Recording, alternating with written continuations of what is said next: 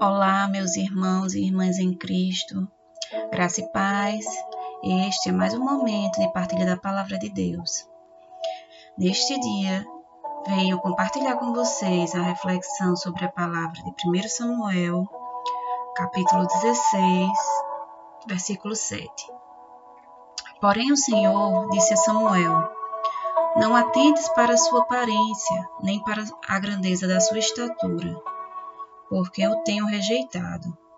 Porque o Senhor não vê como o homem, pois o homem vê o que está diante dos olhos, porém o Senhor olha com o coração. Pequeno aos olhos humanos e grande aos olhos de Deus, Davi era o menor e mais magro dos seus irmãos. O profeta foi instruído por Deus profeta Samuel foi instruído por Deus para ungir o futuro rei é, do povo de Israel devido à desobediência de Saul. E ungido, ao comunicar a, ao pai de Davi que naquele momento iria fazer um sacrifício, que ele trouxesse todos os seus filhos, o seu pai nem cogitou, o pai de Davi nem cogitou chamá-lo, pois ele estava a pastar no campo. É.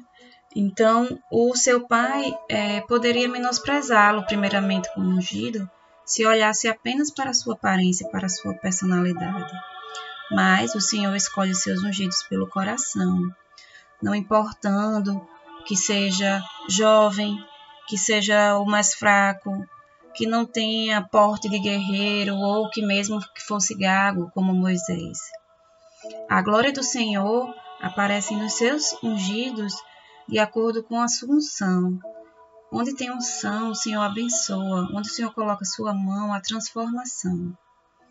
Davi virou o maior guerreiro, derrubou o gigante e fez salmos inspirados por Deus que tocam vários corações até hoje.